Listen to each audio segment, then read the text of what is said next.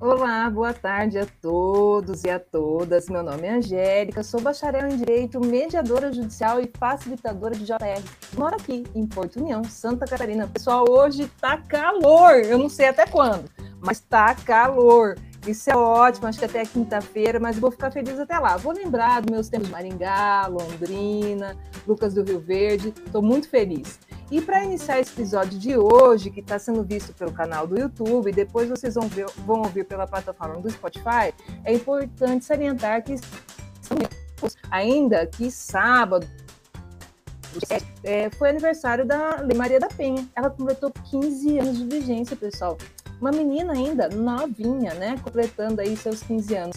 E nossa luta contra a violência de gênero ainda é longa.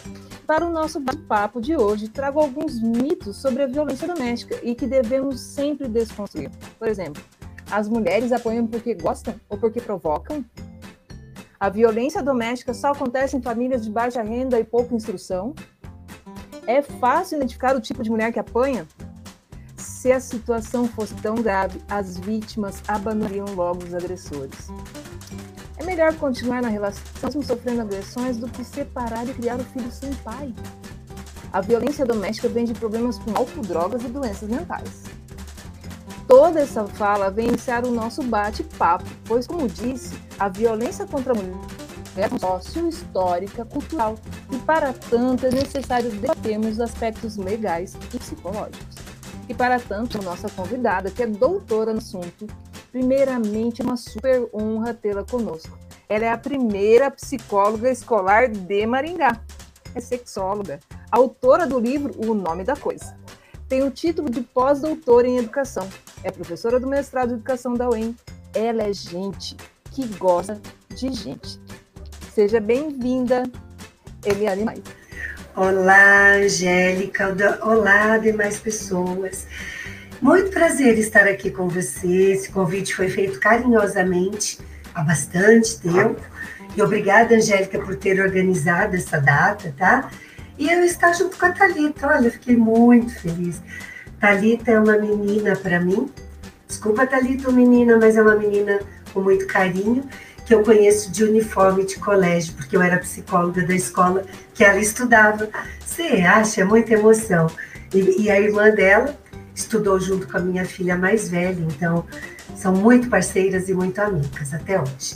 Então é um prazer estar aqui com você, Angélica, e com todas as pessoas, para que a gente possa estar falando de um tema extremamente importante e ainda um tema com diálogos que estão aumentando, ainda bem, por eventos como o seu, né, estão aumentando na medida em que a gente possa dialogar sobre essas temáticas, sem esses mitos, sem esses interditos, sem esses preconceitos. Então, muito obrigada pelo convite para a gente bater um papo aqui.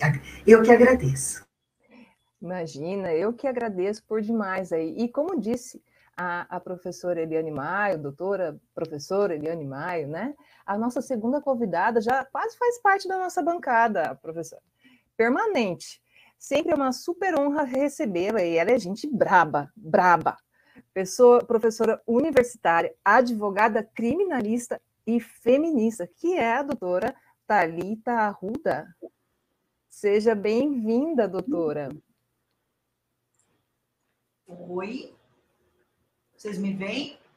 Ainda não, a gente está ouvindo, eu estou só ouvindo. Pronto, acho que agora deu certo. Isso. Boa tarde, Angélica, Eliane, querida do meu coração. Me lembro bem, eu de sair plissada e você lá no colégio. E eu fico muito feliz e honrada de você me chamar de menina. Imagina, eu fico alegre da vida. Aliás, o meu nome significa menina, né, na Bíblia. Ele é um substantivo, né? Não é um adjetivo e não é um nome próprio é, significa menina. Então, eu fico muito feliz de verdade. Estar tá aqui é uma grande honra e participar do podcast Descomplicando, aqui capitaneado pela Angélica e pelas meninas, é sempre maravilhoso, porque quanto mais a gente discutir, mais a gente abordar, mais a gente consegue combater os mitos, né? E tentar fazer com que as pessoas venham para o nosso lado, o lado do bem, de quem quer descomplicar a vida e acabar com a violência. É, é difícil falar em acabar, né? Mas vamos combater o que a gente puder, enfrentar do jeito que a gente conseguir. Um beijo para vocês duas. Exatamente. E um, um, dos combates é contra essas frases mitos, né? Que existe um perfil ideal de mulher, né? Que as mulheres gostam de apanhar. E a gente sempre, é, sempre soube, né? Que não existe esse perfil. O perfil da, do agressor e da mulher que sofre violência não, não existe, porque se a gente for falar que todo agressor é aquele homem mau, bravo, né, que espanca a mulher na frente de todos, a gente está resumindo o que é ser o agressor, porque o agressor é aquele que dizem que é o bom pai, o, o trabalhador, aquele que cuida da família, né? E eu gostaria muito que, que as doutoras, né, que a Eliane e a Thalita, falassem um pouco sobre essas frases, para tentar desmistificar um pouco a respeito desse assunto tão polêmico quando a gente fala de violência doméstica. Uhum, uhum. Não, eu acho muito, muito fantástico é, você ter iniciado com esses mitos, né? Porque eles percorrem por aí a culpabilidade acaba ainda caindo muitas vezes na mulher, né? assim, como assim? Ela está sendo agredida e ela ou não denuncia, ou quando ela denuncia, ela vai lá e quer retirar, né, retirar a queixa, né, Thalita? A gente ouve isso bastante por aí. Veja, o, o, o conjunto da violência contra a mulher, eu até faço um, entre 500 aspas, é desde o útero, tá? que é o tema que eu trabalho, né? É desde o útero. Porque quando a gente, hoje em dia, tem o ultrassom, que dá para saber lá na 12 semana é, qual é o sexo do bebê. Das minhas duas filhas, uma tem 36 e a outra vai fazer 33, é, o, o ultrassom era assim, o médico dizia, olha a cabeça, eu tinha que acreditar que era uma cabeça, porque eu, era um risco. Não lembra? Italita era tudo um chiadão.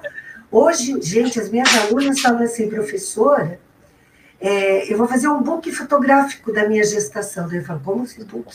Porque tira foto, tá? Dá para ver o perfil, ver mãozinha e tal. Eu não soube o sexo da minha mais velha.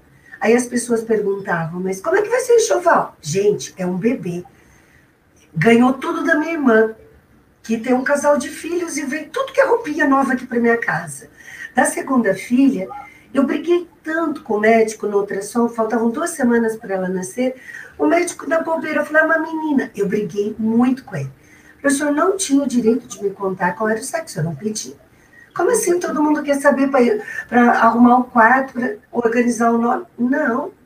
Gente, o quarto está pronto junto com a irmã dela. A roupa vai ser o que a dela usou, né? É roupa de bebê, ponto final. Aí, Angélica, a bebezinha vem para o mundo. Aí começam as violências, tá? Ela é amarrada numa roupa rosa, que eu nem sei porquê. Ela é furada a orelha de uma menina com um dia de vida. Aí eu pergunto, para que perfurar orelhas? Sem pedir permissão de uma menina com um dia de vida. Aí a resposta é assim: ah, é para identificar se é menino ou menina. Gênero, violências.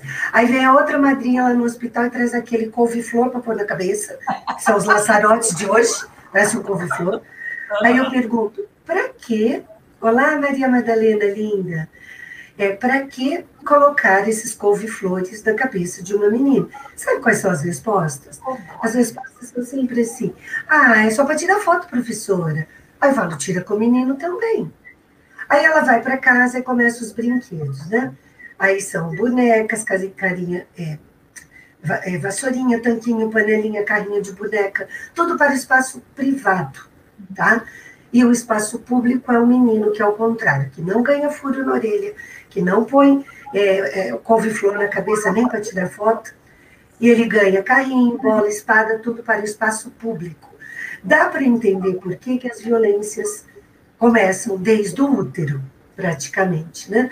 E aí são repercutidas a, a forma de criar essas meninas diferenciadas dos meninos.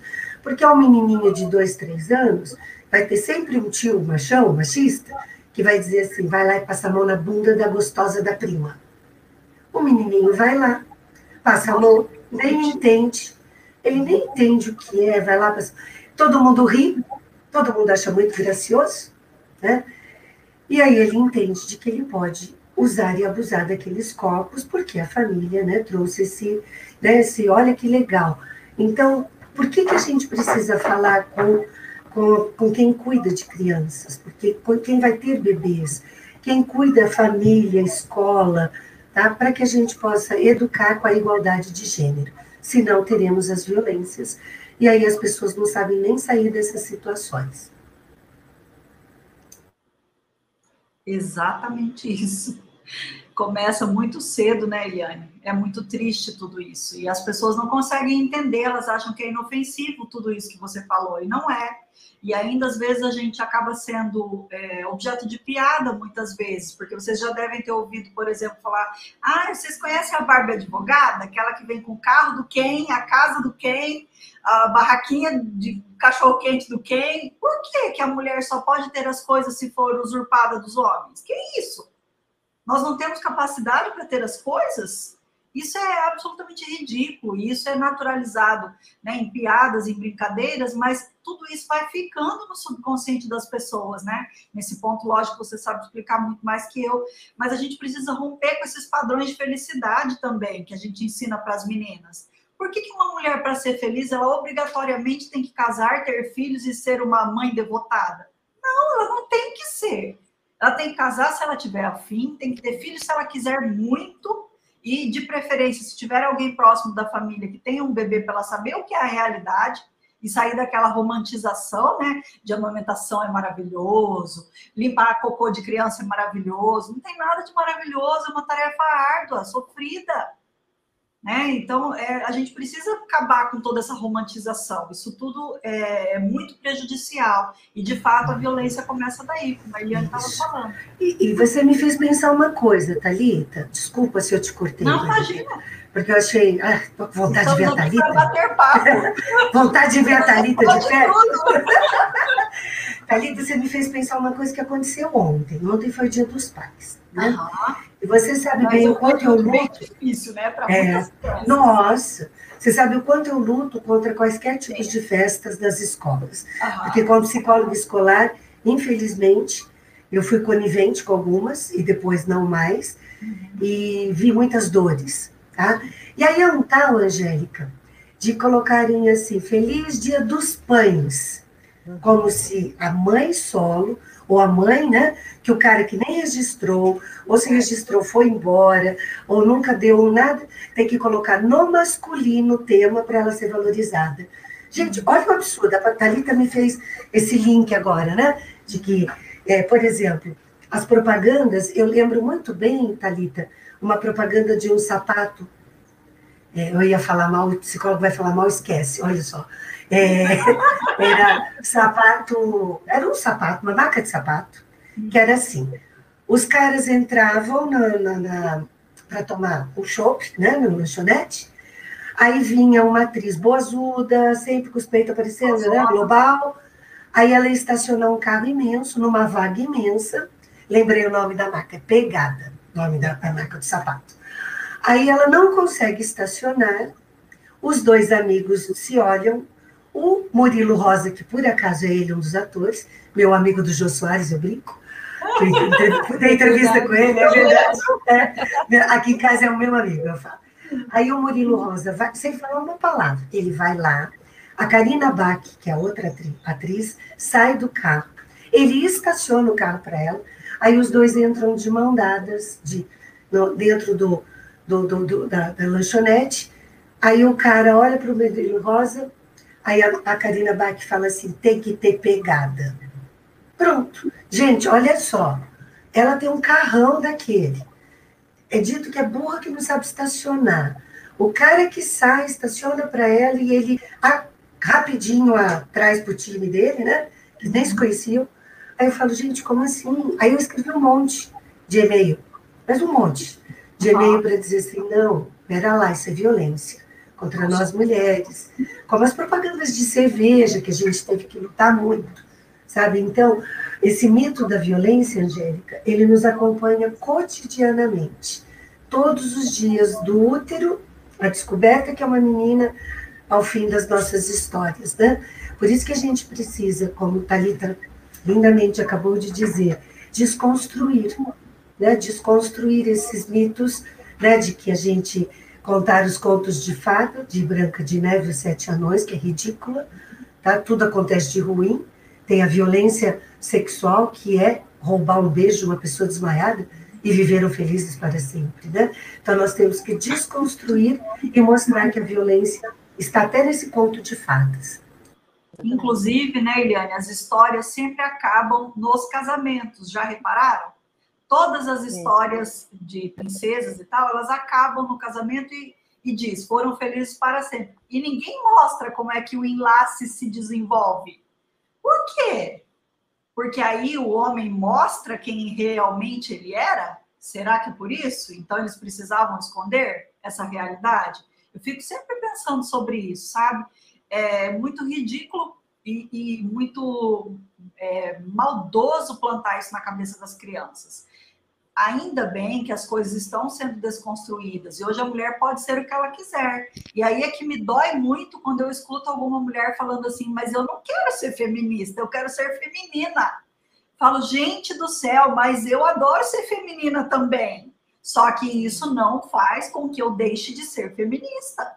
Né? Eu sendo mulher desde que nasci, por que, que eu não vou lutar para melhorar ó, todos os problemas da, da minha classe? Claro que vou, com unhas e dentes, sempre, até o fim. É, e você é. sendo feminina, desde que nasceu, porque você escolheu isso. E as mulheres trans? Né? Exato. E as mulheres travestis, que tiveram que ser capsuladas naquele conceito de gênero, né? E aí, para sair disso, são tão maltratadas. Então, se você tem essa escolha, Thalita, uma mulher branca, cis, cisgênera, hétero, ótimo, fantástico. Mas imagina as mulheres trans e travestis que não podem numa sociedade. O Brasil é o país que mais mata gays e travestis no mundo, por puro preconceito. Então a gente precisa de um diálogo como esse. E quando uma pessoa, uma mulher me diz, eu não quero ser feminista, eu posso escolher, eu falo, meu bem, para você escolher, teve que ter feminista lutando para você ter livre-arbítrio. Arbítrio, olha que legal. Mas é para nós poder ter celular, ter é, faculdade, tudo, trabalhar fora de casa. É tão ignorante essa frase que chega, me dói. Né? Não é verdade? É, é, complicado lidar com essas coisas, mas a gente precisa, é, às vezes, subir o nível, às vezes descer um pouco, para conseguir dialogar com várias facetas da sociedade, né? De verdade, às vezes eu, eu sou até discriminada, como a Eliane falou, por ser branca, cis, hétero, privilegiada em todos os sentidos, porque, né, usufruir de todos os privilégios que a vida pode me dar, tem muita gratidão por isso, mas eu não posso me esconder só porque eu fui privilegiada. Pelo contrário, me sinto na obrigação de ajudar as pessoas que não uhum. tiveram o mesmo privilégio que eu. Mas é, é, é, como vocês estavam falando, como é difícil sair dessa normatização, né? É normal é, é, a mulher aceitar aquilo que é imposto para ela, é normal que um homem sempre está conduzindo é normal as histórias infantis. Quando a gente começou o podcast da cultura do estupro, que daí a gente falou com a Renata e com a doutora Cristiana, né? A história que eu trouxe foi a da Branca de Neve, como a professora Eliane Maio conta. Eu trouxe aquela história. e, e, eu me lembro que naquele dia eu sentei com meus filhos, que eu tenho um menino e uma menina, e eu fui conversando, explicando o porquê da roupa azul, né? É, e meu menino olhava assim para mim, mas todas as princesas têm roupa azul? Sim, todas as princesas tinham roupa azul. Né? Daí ele falou assim: ah, mas alguma tem que ter rosa. Eu falei, uma só, mas a maioria era roupa azul. Por que roupa azul? Né? Então eu tinha feito o curso da Maria da Penha do Distrito Federal, eu mostrei para ele, assim: olha, vamos mostrar para você o manto da Nossa Senhora, e agora eu vou te mostrar o porquê é, as princesas usam azul né? Porque era para trazer esse sentido da pureza de Nossa Senhora para as princesas. Então, o azul não é agregado ao menino, ao masculino. Muito pelo contrário, é, muito tempo atrás foi em relação à mulher na sua pureza, né? Aquela mulher é, do lar, né, pura e recatada. E foi, então, era o que se trazia para a mulher, o que eu quero como mulher. Né? E a gente tem que perceber, nessa briga, né, nessa luta, né, Thalita, contra mulheres que ainda falam que querem escolher ser feminista ou não, né?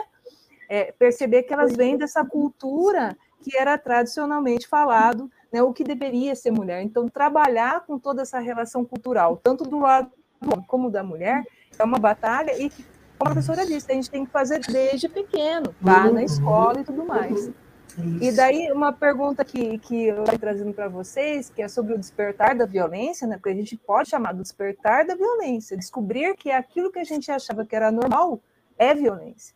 Né? E por que é tão difícil lutar contra a violência doméstica, meninas? O que vocês acham?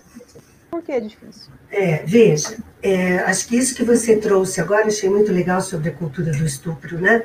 Você trazer a partir do olhar. Eu trabalho muito com os contos de fadas.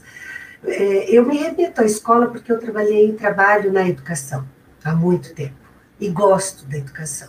A escola é um dos lugares que mais perpetuam as relações heterossexistas e, infelizmente, a partir disso, as violentas. Eu quero uma explicação científica para que ter fila de menino e menina nas escolas. Ninguém nunca me responde. Quando responde, é assim: professora, é que os meninos batem nas meninas. Aí eu digo, mas você que é a educadora não deixa. Você senta com a turma e diz aqui não, aqui tem igualdade. Mas, professora, como é que você vai conseguir fazer isso se você separa os brinquedos caixa de menina em caixa de menino. Como é que você vai fazer isso, professora? Se você pede, vai ter festinha, os meninos trazem refrigerante, as meninas salgadinho. Professora, é, me explica cientificamente por que você faz isso, professora? Aí ela fica me olhando, ah, é porque não sabe.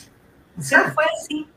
Sempre foi assim. Fala, então você perpetua questões heterossexistas, questões é, machistas, que fica impregnada. Ai, professora, mas os pais, mães, brigam. Eles são culpados. Uh -uh, você é culpada. Porque eles, elas podem fazer o que quiserem. Você é que não pode perpetuar, você vai dizer, fique tranquila, aqui na nossa escola, a gente tem um olhar é, de igualdade de gênero, não tem diferenciação, Dá uma aula teórica, científica. Se pai e mãe for reclamar, ele não tem sustentação nenhuma. Não vai te levar a nenhum advogado, advogada para te criminalizar, pelo contrário. Né? Então, como. por que, que perpetua? Porque as crianças são educadas, né, para tanto. E é uma educação que precisa, porque a, a violência, quer dizer, não é que a violência necessite, é que precisa desse mandato de homens mandando, mulheres aceitando, para que se perpetue né, o mandato deles. Esses dias eu, eu falei numa fala, uma live minha, o que a gente só quer com um podcast como esse, diversas lives, o que a gente trabalha com igualdade de gênero, a gente só quer igualdade mesmo se a gente quisesse violência, quisesse vingança, eles estavam perdidos, tá? Com a gente, né? Então a gente precisa ter um olhar. Por que, que esse quadro de violência repete? Porque se a família não dá conta, as escolas deveriam dar conta. As escolas, ó, o Elielson, o Elielson lindo, as escolas deveriam dar conta, sabe?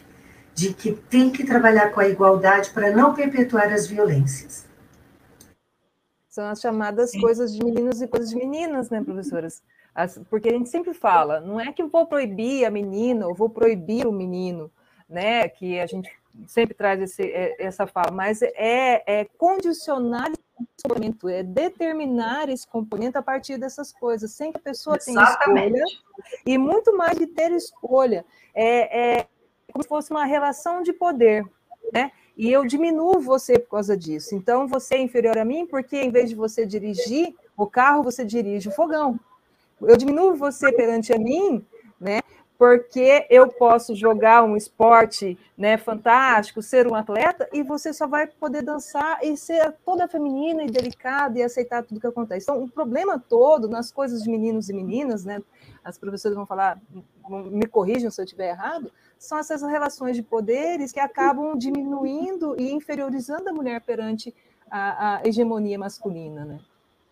Mas também, Angélica, isso acontece porque a maior parte dos homens não percebe o quanto eles têm de prejuízo quando eles perpetuam esse machismo tóxico todo.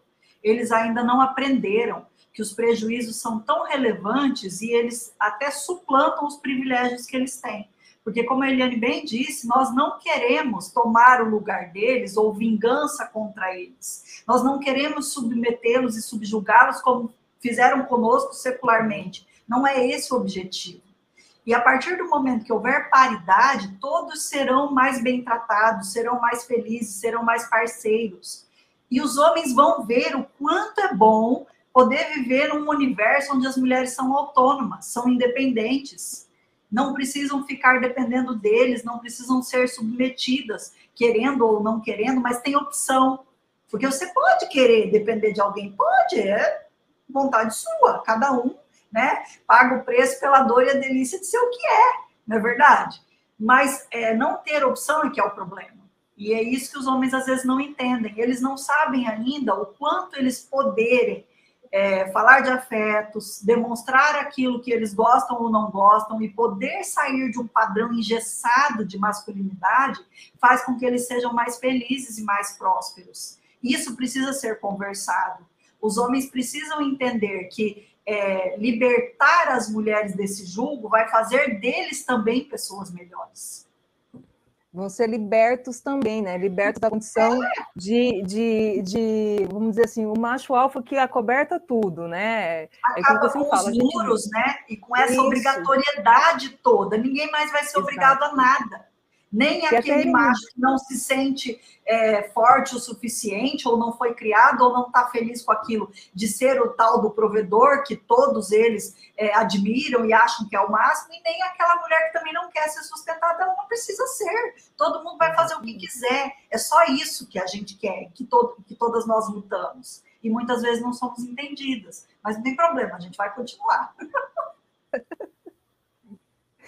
É uma coisa bem importante quando a gente fala, né, que trouxe essa relação do homem e a mulher juntos, o homem compartilharem, né? Eu acho que eu sempre falo meu meu, meu marido aqui, não é ajudar, você não vai me, me ajudar, eu não vou te ajudar. Ajudante é quem não tem obrigação, está é, fazendo caridade. Não é exato, é ajudante. Vamos, vamos compartilhar, né, para que é, nós possamos fazer o que queremos, né, temos vontade, sem ficar o julgamento que porque você é homem, porque você é mulher, mas ao mesmo tempo a gente vai compartilhar esse trabalho para que nossos filhos também não tenham essa relação, que meu filho possa fazer o que ele quiser sem ser, né, é, subjugado e a minha menina também pode fazer o que ela quiser sem ser subjugada.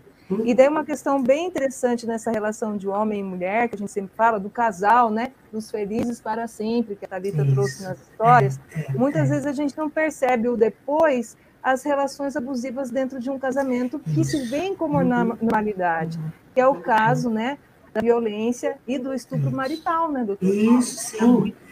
É, é, eu, como, como psicóloga clínica, né, fui 23 anos, era um dos pontos que eu mais atendia. Era assim, eu não tenho desejo, porque ele não me trata bem, né, não tenho desejo, não tenho tesão, eu sou sexóloga, e ele me, cada vez que transa, estupra, porque eu não tenho esse desejo. E eu não posso falar nada, porque eu sou esposa e eu dependo do dinheiro dele, aí começa, né? Aí, quando a gente tentava dialogar sobre, você já tentou conversar? Não tem diálogo. E por que não tem diálogo? Veja, as histórias são múltiplas. E eu não estou falando do meu tempo, de uma mulher de 60 anos, tá? Estou falando ainda de tempos atualizados até, porque muitas não estudaram ou, quando casaram, pararam de estudar. Né? Aí o marido recebia mais, quando ia trabalhar, dizia: Você ganha tão pouco, fica em casa. Né? Daí você cuida da casa, cuida das crianças, tem compensa. Cuida das crianças, vai deixar com quem? Com babá, com empregada, com, com a mãe, com a avó, com a sogra. E aí vai começando, né? Engessando, porque não estudou, não valorizou que continuasse estudando, né? De que pudesse se projetar, pudesse ter isso. Veja, como professora universitária, sabe, é, Angélica e Thalita, é, no, no, bloco que eu dava aula lá na UEM, tem aquelas janelinhas de vidro, assim, sabe, na porta, né, Thalita? Sabe como é? E eu dando aula, eu tenho umas manias de fechar a porta, coisa de psicóloga que fecha a porta, para começar alguma coisa, né? Aí eu fecho a porta e eu olhava a porta que dava para mim, não a do fundo que os alunos, alunas entravam. E eu olhava que sete e meia da noite, oito da noite, passava um rapaz no mesmo corredor, Ive. Curso de pedagogia são 99% mulheres. Eu sabia quem eram os meninos que faziam o curso, conhecia todos. E aquele menino me intrigava. duas aulas assim, terceiro dia de aula assim, quarto dia. Aí eu abri a porta. Falei, moço, está procurando alguma coisa? Segundo, eu era chefe de departamento, então já me preocupava mais, né? Está procurando alguma coisa? Ele ficou muito sem jeito. Não, não, professora, não, não, professora. E saiu correndo, assim, rápido. Fechei a porta, falei, gente, vocês não acham estranho? Ficou todo mundo muito calada. Eu achei muito estranho. Acabou o intervalo, veio uma menina, professora, meu namorado. Ele vem ver toda a entrada, ele vem a saída. Falei, mas linda, não estou entendendo. É um bloco distante de qualquer lanchonete. Não aconteceu nada no nosso bloco. É, professora, ele disse que está cuidando de mim. Bom, moral da história, tá? Ela se separou dele em breve, ainda bem, porque a gente conversava toda a aula. Eu não conversei com ele, eu não fiz isso. Ela conversou com ele, né, de dizer: não, eu venho para a aula, você vai ter que confiar em mim. Isso que não era tempo de, de Facebook, de YouTube, de redes sociais, faz tempo, né? E ela sempre, ela é uma pedagoga super querida, terminando mestrado, ela sempre me escreve nas redes sociais o quanto, como a senhora me tirou do relacionamento abusivo. E ela achava que era cuidado. Ele envolvia tanto ela, porque ela não tinha condição de ir e vir, pegava ônibus, ele começou a levar e buscar. Tá? Isso para ela era cuidado, não era relacionamento abusivo. E ela não conseguia compreender. Então, são. De, de acordo com o que você foi criado no seu seio familiar, com pai alcoolista, né, com mãe abusada, né, dentro do relacionamento, Isso. e assim, talvez, é, que talvez se repercuta. E ela tinha sido, tinha acontecido tudo isso com ela. Então, nós precisamos, sim, conscientizar. Né? Precisamos falar, Bárbara Teles, lindíssima, falando. Precisamos falar sobre esse assunto, conscientizar essas meninas tão jovens, ela tinha 17, 18 anos. Isso que você está falando, Eliane, se repete muito, eu acho, até que em todas as áreas, sabe? porque também, como professora universitária, isso aconteceu comigo em todas as turmas, porque eu não sei se talvez seja uma forma das meninas tentarem se livrar do julgo de alguma forma, elas entram para o direito buscando justiça por causa própria, sabe? É uma coisa muito pessoal. Aí, no final das aulas, como eu sempre dei aula de direito penal, quando explicava a respeito de abuso, de, de estupro, de é, lesão corporal, de é, esse tipo né, de, de de criminalidade, no final da aula sempre ficavam uma ou duas, às vezes mais, ou elas revisavam, ou elas perguntavam se podiam falar comigo depois, porque elas queriam me contar um episódio e no sigilo, né? Aquele relacionamento é, carinhoso de professor-aluno, mas com o sigilo da advogada e querendo que eu orientasse o que elas podiam fazer, ou às vezes contar o que a mãe passava e também pedindo orientação, inclusive meninos, isso já aconteceu várias vezes também. Dos meninos virem, falar, falarem, professora, minha mãe passa por isso, por isso, por isso, e eu não sei o que eu posso fazer, e eu não tenho coragem de enfrentar o meu pai, ou eu não quero, porque eu não me sinto bem em agredir o meu pai, ou em entrar no meio de uma agressão e tal. O que, que eu faço? E aí sempre dando orientação. Mas olha, chego a ficar arrepiada, porque foram N vezes, isso é muito comum. E aí a gente vê a falta de informação das pessoas. Por mais que a TV fale tudo, que a internet diga tudo e tal, se a gente não souber onde procurar ou não souber aplicar aos casos concretos, a informação ela, ela é vazia. Ela não nos serve, ela não nos tira do lugar onde nós estamos reféns. E é bem isso, bem essa história que vocês estão contando. Quando a gente trabalha aqui no judiciário, por exemplo, eu sou mediadora, né? É, também trabalhei em projeto evasão. Você vê isso desde meninas muito novas, mulheres já adultas, mais velhas, com essa crença do cuidado e do amor, né? É o tal dos ciúmes. Ele tem ciúmes minhas, mas é porque ele me ama, né? O ciúmes é o tempero do amor. Ou ele, ele cuida de mim, ele me leva, ele me traz, mas é cuidado. Não, ele me auxilia nas contas. Eu já ouvi uma mulher falando assim: é, eu ajudo ele na erva e ele recebe por mim. Né? E, e, e, a gente, e a gente começou a ficar aterrorizada com a fala dela e olhou para ela e falou: Mas você sofre violência. Você não conseguiu perceber que você ainda sofre violência? É violência. O teu filho já viu que você sofre violência e está lutando contra essa violência e você ainda não percebeu. O filho dela lutando por ela, brigando com esse companheiro, e ela sendo obrigada até deixar do filho para poder ficar com esse companheiro, que é uma coisa muito normal.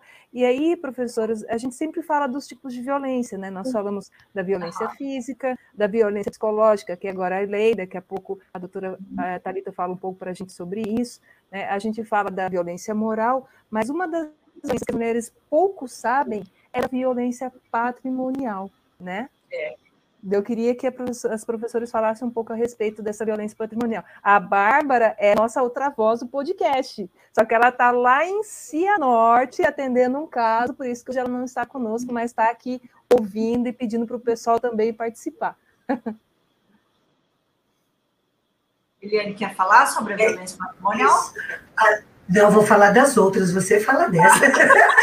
você é craque nisso.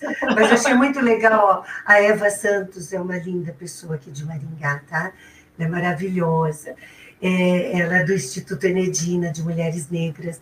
Ela está dizendo isso. Muitas mulheres se iludem de que sim, que o parceiro está protegendo.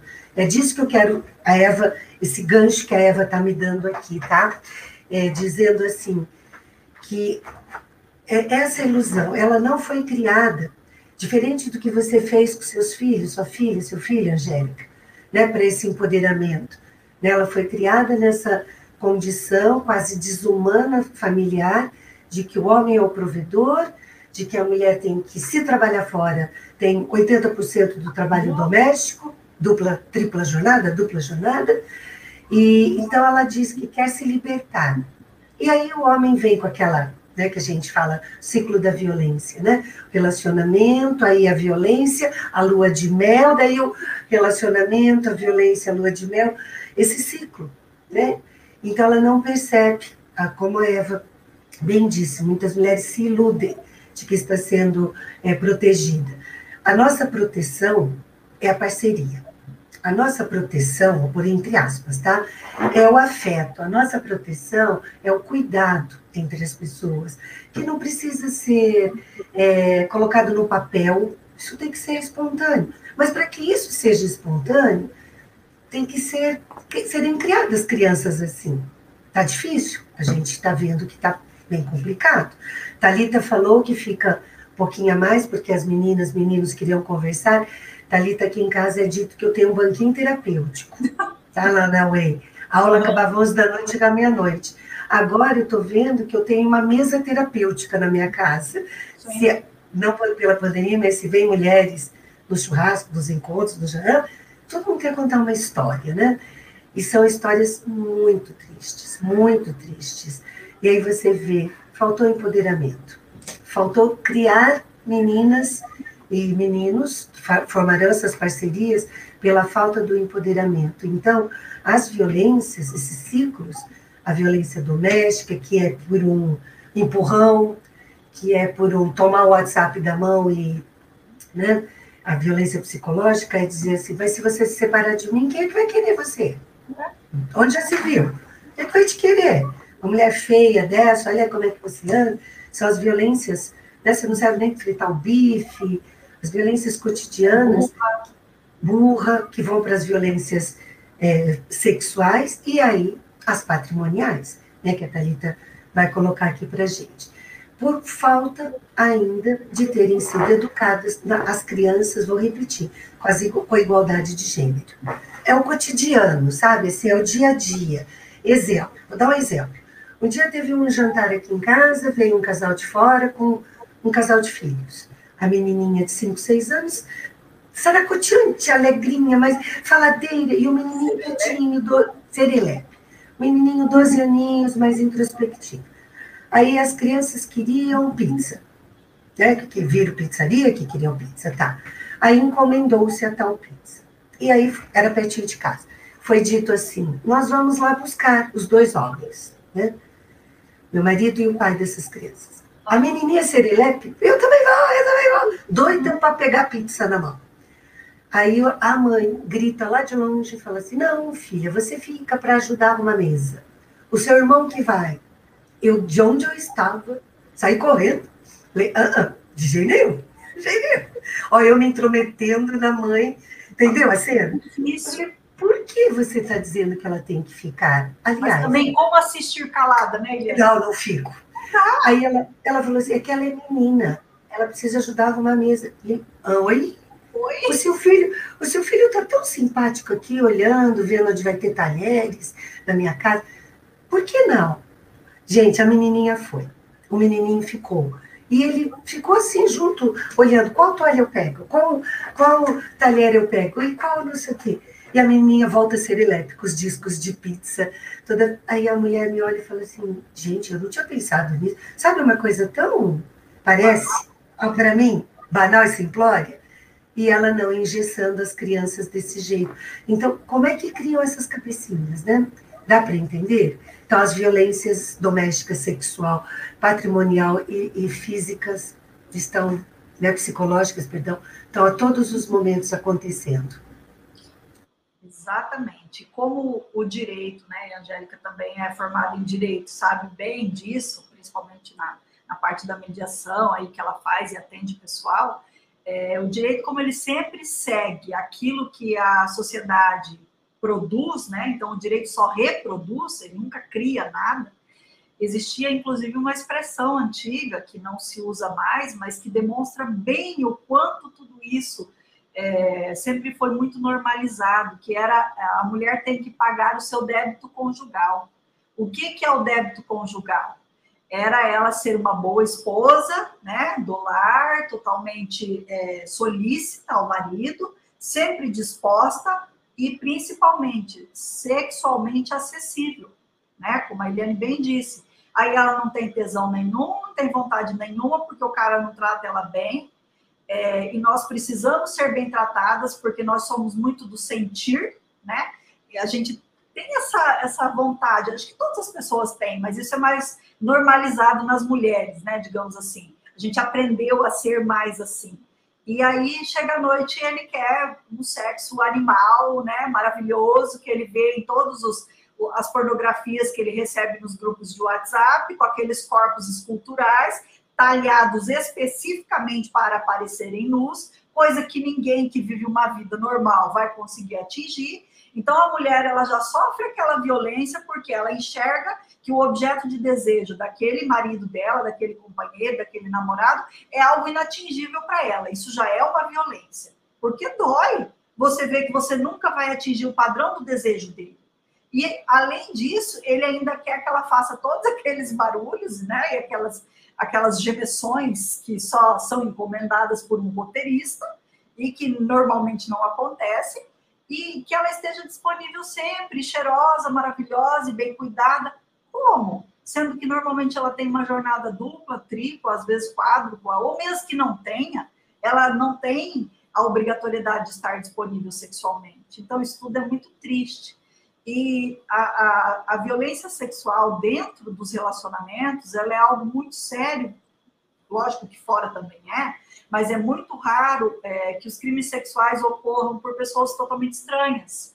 A porcentagem de estupros e de abusos sexuais que ocorrem com pessoas estranhas, um, um transeunte que me pega na rua estacionando um carro e tal, isso é muito raro é, é ínfima a porcentagem, ao passo que o número de crimes sexuais que ocorrem dentro de casa, por familiares ou amigos da família, esses sim são comuns, principalmente com as crianças. E o número de mães que são omissas e pais que são omissos com essa realidade é algo muito estarrecedor. A gente precisa cuidar muito mais, tanto da educação sexual das crianças para esse viés de gênero que a Eliane estava colocando, quanto para prevenir as violências. Enquanto os pais não ensinarem onde é que pode, onde é que não pode, botar a mão, ajudar a lavar, auxiliar, trocar e tudo mais, as crianças elas não têm recursos para perceber que o que está acontecendo com elas é violento, só que aquilo fica gravado. Ele, ele sabe muito mais que eu, né, o quanto isso afeta e os traumas que acarretam. Então, ai, é, me dói muito o coração falar isso, porque é muito grave, é muito sério contra pessoas indefesas, né? A gente não está falando de adultos. Exatamente. E, e é uma, um, o que vocês estão comentando aqui, falando em relação da educação, ensinar as igualdades de gênero, que o homem vai ganhar muito a partir do momento que a gente atingir a paridade. São ações preventivas para futuras violências, né? Vamos dizer claro. assim. É um trabalho árduo, uma escadinha que a gente vai subindo, mas são ações preventivas, né? As conversas, as falas, os diálogos, né? Estar em é, às vezes o pessoal fala assim, ah, cansa ser mulher lutar todos os dias. Cansa, mas é, é necessário, porque toda vez a gente olha e vê na nossa janela que uma mulher está sofrendo violência porque ela não tem esse conhecimento, e esse conhecimento tem que chegar. E principalmente em adolescentes, porque uh, nos evasões escolares conversar com meninas que tinham 16 anos, já tinham um filho de dois anos, quer dizer, ela teve uma criança com 14, e o marido dela tem mais de 50 anos. Quer dizer, é uma menina que buscou a troca, né? A troca do acolhimento. Saiu do pai, foi para o marido mais velho, que agora está cuidando dela, né? E, e, que quer todos os seus desejos, né? Sendo, é, é, cuidando, sem respeitar esse amor que realmente, se ela, se ela sabe o que é esse amor, entendeu ainda se não é um prolongamento do amor de pai que ela queria ter, ou é realmente um amor né, verdadeiro, um amor apaixonante, né? Da, da liberdade dela de se apaixonar né, para o homem que ela deseja, é um companheiro, é, ela, como fala, ela, ela, tem orgulho dele, ele também tem dela, tem essa troca tão Isso. gostosa, né, essa parceria. Será que ela conseguiu entender isso? Será que a mãe dela um dia conversou com ela? Então é, é muito triste quando a gente vê isso na escola. Então, ações preventivas de estar conversando, trazer esse diálogo é muito importante. E daí eu pergunto para vocês em relação, isso foi uma pergunta que veio muito para a Bárbara e ela trouxe para nós, essa importância da rede de apoio sendo o primeiro passo para essa mulher sair da violência, que também é uma ação preventiva, né? Que é meter a colher, sim. A importância da rede de apoio é o primeiro passo para sair da violência, professor? Excelente fala, tá? Eu só vou, desculpa, Angélica, voltar uma coisinha, porque a Val escreveu no YouTube, e a Val é a presidenta do Fórum Maringuense de Mulheres. É, eu estou vice-presidenta há menos de um mês, Fórum Maringaís de Mulheres. Olha o que a Val lindamente escreve, e, triste, e tristemente escreve, tá? Triste a escola não poder falar sobre educação sexual, porque tudo virou, entre aspas, ideologia de gênero, que nem sabe o significado de gênero. Obrigada, Val, linda, obrigada. Me dá essa vírgula aqui porque eu acho importantíssimo falar sobre isso. Primeiro que não existe ideologia de gênero, né? Nunca existiu. E desde 2015 para cá, a gente vem sofrendo muito, porque desde do, do, dos planos municipais de educação, que foram recusadas as palavras gênero, sexualidade e tal, foram demonizadas, né? É, isso. As palavras foram demonizadas, é uma coisa absurda. A gente sofre muito, nós que trabalhamos sobre sexualidade no espaço escolar o que a gente quer é isso: é a prevenção, é a igualdade, é trazer no currículo engessado das escolas essas coisas. Por exemplo, as 15 festas infantis que a escola faz, que não serve para nada, que tal fazer um dia da feminista? Olha que legal! Olha que legal! Um dia do feminismo, olha que legal! Fazer todo mundo pesquisar, desde a educação infantil. Mas não, é carnaval, é festinha junina, que tem que dançar hétero, é, é festa da criança, festa de não sei o quê, mês de dia de pai, dia de mãe, dia de família, dia de quem cuida de mim, não serve para nada. É tirar o engessamento da escola, tá? que está ainda constituído nesse olhar eurocêntrico, branco, heterossexista, etc. Assim, a gente talvez nem vai precisar ter um podcast como esse. Olha que legal. A gente vai falar de outras coisas. Olha que legal. Pensou, Angélica? Né? Você vai chamar a gente daqui. Eu não vou estar viva. Não vou estar viva. Vocês vão falar em memória A. em memória A, talvez. Mas é assim. É um podcast para falar assim, gente, como as crianças podem, né? Vamos fazer um para todo mundo saber como é que a gente pode trabalhar no currículo, né? Infantil, etc. Então, obrigada, Val. Fico extremamente feliz, tá? Mas agora a sua pergunta: a rede de proteção, a rede de. de se nós mulheres não falássemos mal da gente mesmo, já vai começar uma mão, ninguém se solta a mão da outra. Já é o primeiro começo. Naquele negócio assim, nossa, ela engordou, nossa, ela emagreceu, nossa, ela não, não tira tatu, sobrancelha, nossa, ela tá velha, cheia de. Nossa, ela tem bigode, bigode né? Os negócios que falam assim. Nossa, ela, o peito caído, bunda caído, bunda, bunda. nos engessaram tanto né, de que aquilo que a Thalita falou bem mesmo, a, a palavra mais digitada no Google, Angélica, é sexo. Criança de 5 anos está digitando sexo. Ela põe enter. A família e a escola não falam. Ela vai ver lá um monte de vídeo pornô. Você tem mais que 18 anos? Yes, ela tem. Tem nada. Tá? E ela vai estar tá vendo aquilo que praticamente não existe, né? não a formata. Então, qual é a rede? A rede deveria ser da gente se unir. Ninguém solta a mão de ninguém. Ninguém olha para outra e menospreza. Ninguém diz aquela palavra imbecil de que a outra mulher roubou o marido dela. Quem rouba... a, a hora que me falam isso, Thalita, parece... eu tenho uma cena que uma aluna já me mandou. Parece que a mulher vai lá, joga o cara aqui, ela tá fantasiada de ladra, isso. tipo, desenho do tio Patinha, aquele que tinha é. os ladrões um lá. taser na mão, aí dá um choque no cara, põe nas costas, carrega o cara para casa, pronto, roubei você da outra. Gente, é a coisa mais ridícula. E dobra para manter em cárcere, né? Isso. Pode fora é, depois de ser roubado. É, claro. Aí as culpadas são as mulheres. Porque uma é babaca que perdeu e a outra é que roubou. E o cara ali, ó, na briga entre as duas. Então, a primeira coisa é a gente educar novamente para essa igualdade, tá? E, e, e, depois essa rede mesmo, sabe? De uma colaborar com a outra, né? Da gente empoderar através do estudo, né? Empoderar e de dizer assim, peraí, vou te levar para um lugar, você vai fazer um curso, você vai assistir um bom filme, vamos dialogar sobre, ler um livro bacana, né? Que a gente tem hoje em dia muitos. Então, o que fazer? Fofoca e conversar sobre coisas. Isso, isso. Super. Que vale a pena, sabe?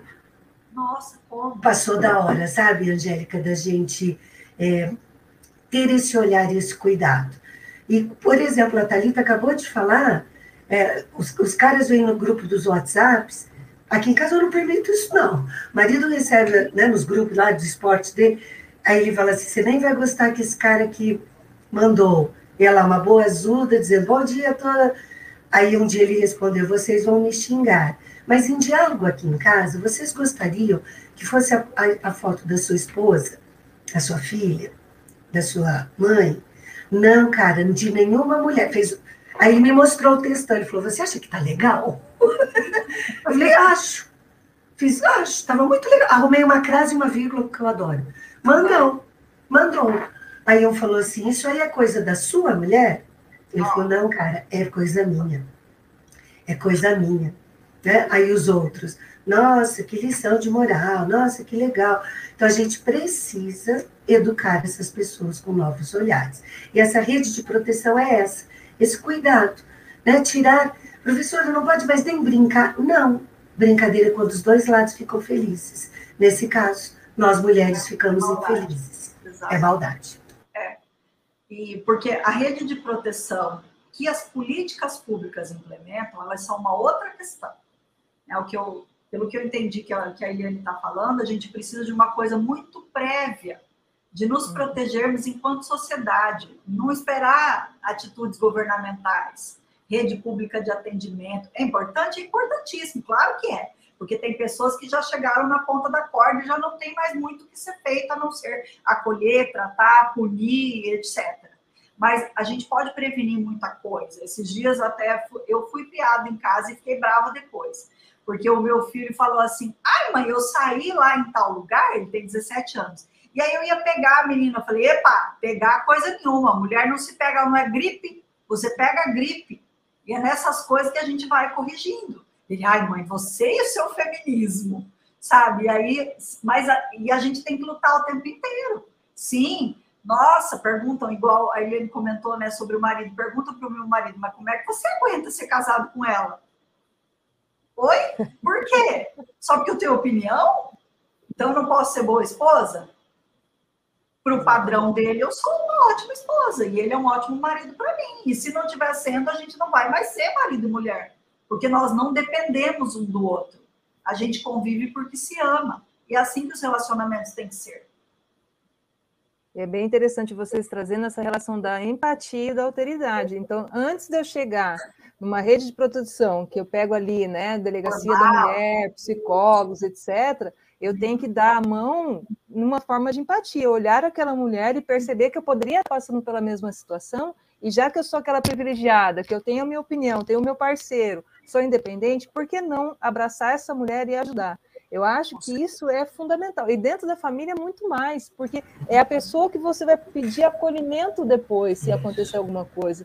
É o momento que você pode dar o primeiro passo. Eu nunca pude estudar, nunca pude trabalhar porque ele não permitiu. Vou ficar um pouco com a minha mãe, te auxilio nas coisas e vou começar a estudar, vou começar a trabalhar. Quer dizer, esse apoio tão íntimo da família é fundamental. Né? É fundamental. E quando a gente também não tem essa base, é tão difícil sair da violência. E daí é, é, o que eu sempre eu ia perguntar para as professoras, mas olha, nosso tempo está curto. E o bate-papo em relação disso leva horas. Nossa, jura que já, já passou uma hora? E eu Quase cinco minutos. Porque não deu pois tempo. É. A gente vai.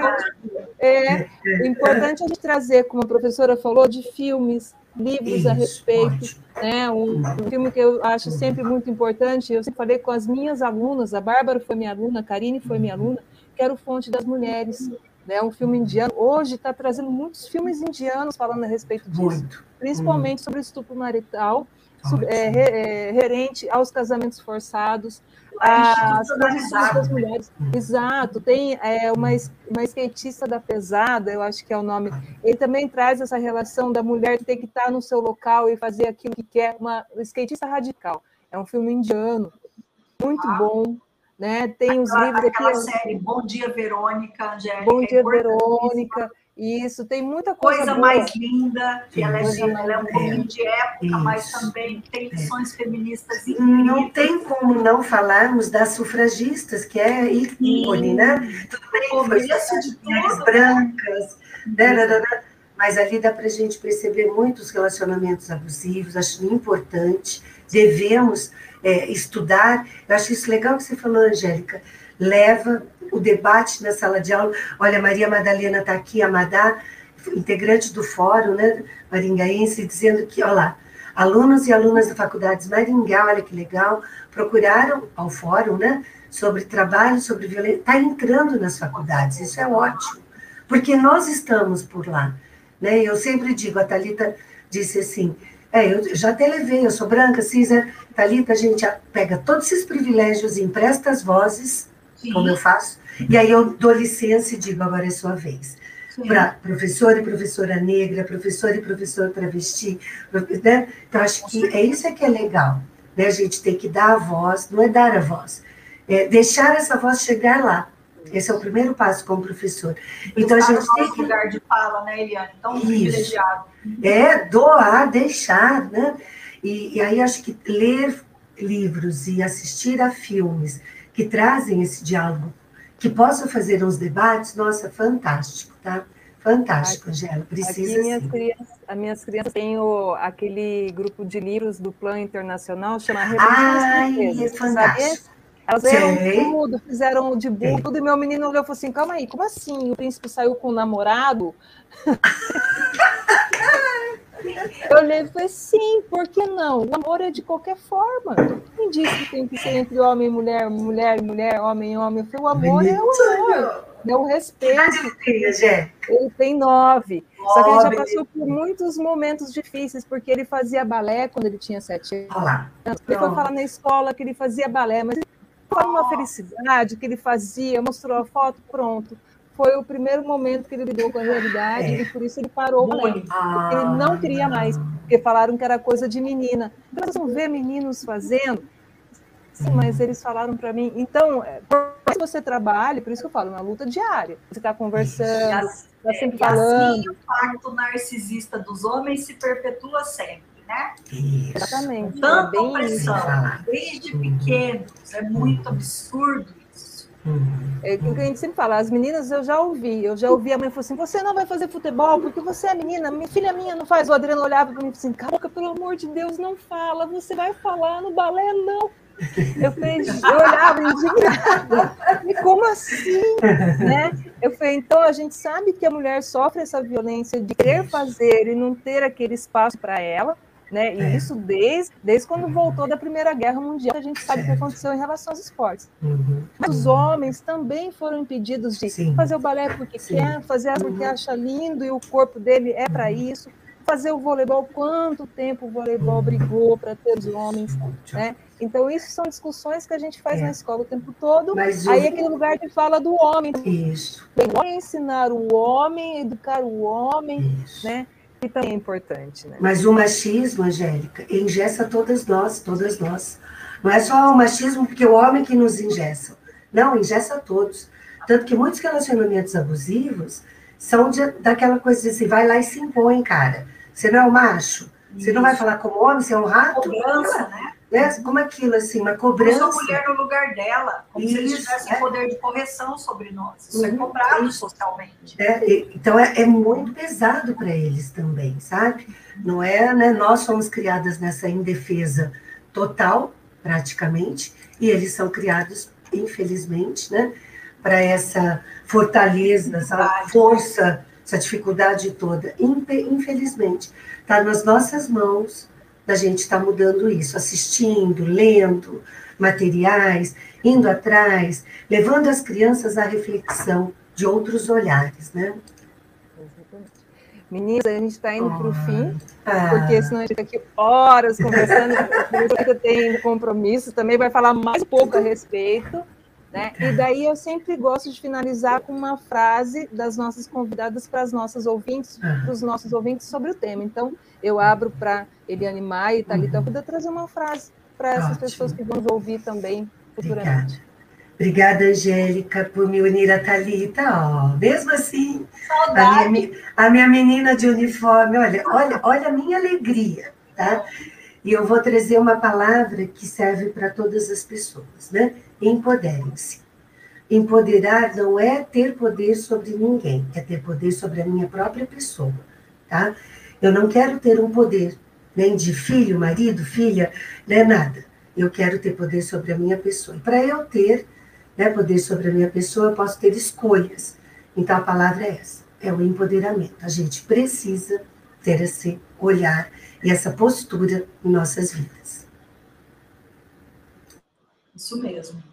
E eu não posso dizer nada muito diferente, porque é o que eu sempre digo quando me perguntam qual é a maior dica para eu fugir da violência doméstica. Baste-se, que aí você vai poder fugir de qualquer coisa. Baste-se emocionalmente, financeiramente, moralmente, que aí tudo vai ficar mais fácil. Você vai poder ter alguém do seu lado que vale a pena. E não importa o sexo, a idade, nada disso. O que importa é a pessoa ser feliz. E para ser feliz a gente tem que ter escolha, senão a gente é refém. Não existe refém feliz. Então eu vou finalizar o podcast. Obrigada, Eu agradeço a todos e a todas que viram agora. E lembrando que amanhã o link já está no ah, eu quero ver pelo vídeo. YouTube, não, quero ver pelo Spotify. Vai estar no Spotify amanhã para vocês ouvirem esse bate-papo, né? Que foi pouco tempo para tanta gente bacana Ai, falar, foi. tanta gente acaba, né? ah, foi e sim. Aí, exato. Lembrando, né? O Covid não acabou. Diferente a isso. Cuidar de nós mesmos, cuidar de quem amamos, cuidar de, de todos, né? Principalmente vacinar. Tem que vacinar. A, a, a, a ciência é boa, é necessária, né? E nós precisamos usar ela. Ela é a construção da verdade, ela é a construção do conhecimento, né? Então, é, eu quero falar do próximo podcast, que é dia 16 de agosto. A gente tem uma fala muito bacana, mas daí a gente vai fugir um pouco do que a gente sempre está acostumado a falar, porque a gente vai falar de trabalho, professores. A gente vai falar sobre trabalho infantil, oh. jovem aprendiz Uau. e estagiário. Daí, Legal tema. Vamos contar com a presença, é, é muito, muito bacana, legal. com a doutora Maria Angélica, da Vara do Direito do Trabalho aqui de União da Vitória, e com a Jaqueline, coordenadora do CIE de União bacana. da Vitória, para falar a respeito disso. O trabalho infantil, né? Aprendiz. Tanto aí tanto em moda ainda, infelizmente, mas vamos conversar sobre isso, tá bom? Pessoal, até mais. Eu agradeço. Beijo, beijo. Beijo. Tchau a todos. Tchau.